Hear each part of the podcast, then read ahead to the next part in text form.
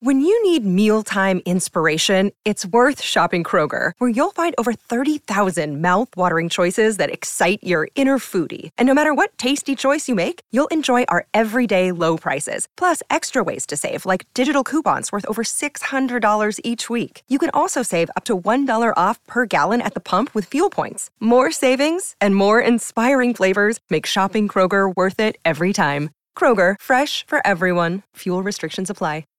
This episode is supported by FX's Clipped, the scandalous story of the 2014 Clippers owner's racist remarks captured on tape and heard around the world.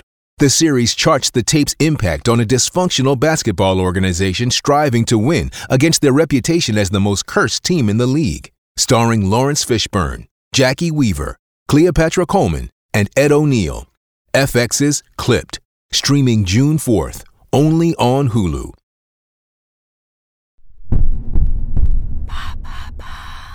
Pourquoi certaines séries sont-elles adaptées au cinéma? Merci d'avoir posé la question.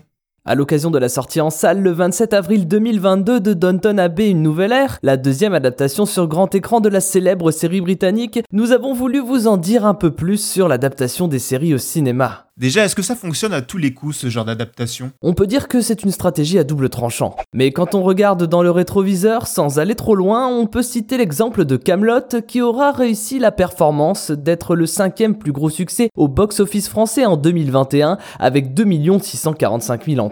Car l'adaptation de la série d'Alexandre Astier est parvenue à créer l'événement et ce grâce à plusieurs ingrédients. D'une part la mobilisation des fans, car certaines séries ont ce pouvoir de générer un engagement très fort, mais également car le dernier épisode de la série était vieux de plus de 10 ans et que l'idée d'un film Camelot était presque devenue une chimère. Ces deux éléments ainsi qu'une bonne distribution en salle auront incité les médias à s'intéresser largement à la sortie de ce premier volet de ce qui devrait être une trilogie. Et dans l'histoire du cinéma, de nombreux exemples de réussite en la matière existent. On peut citer Sex and the City, l'immortelle série racontant les tribulations d'une célibataire à New York qui aura connu deux adaptations au cinéma en 2008 et en 2010. Deux films recevant des critiques plus que mitigées mais aux succès commerciaux énormes, rapportant respectivement 418 et 294 millions de dollars au box-office. Autre gros succès, mais seulement en France, l'adaptation de la série Les Mystères de l'Ouest avec le film Wild Wild West avec Will Smith, boudé par le public et la critique américaine, mais très bien accueilli dans notre pays. De son côté, l'adaptation de la série américaine Drôle de Dame, intitulée Charlie et ses drôles de dames, convaincra le monde entier. Avec un casting XXL, Cameron Diaz, Drew Barrymore, Lucy Liu et Bill Murray,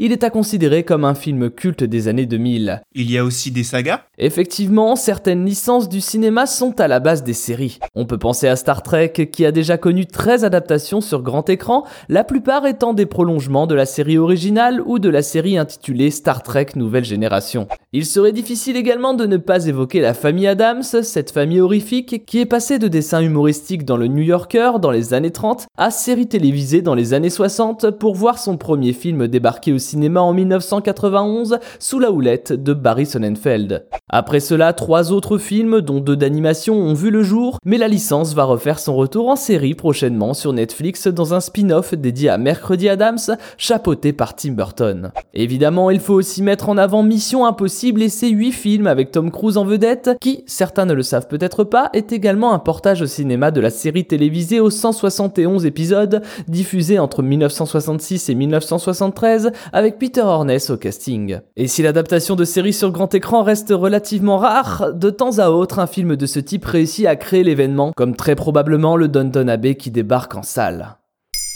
Maintenant, vous savez, un épisode écrit et réalisé par Thomas Dezer. Ce podcast est disponible sur toutes les plateformes audio. Et pour l'écouter sans publicité, rendez-vous sur la chaîne Bababam Plus d'Apple Podcast.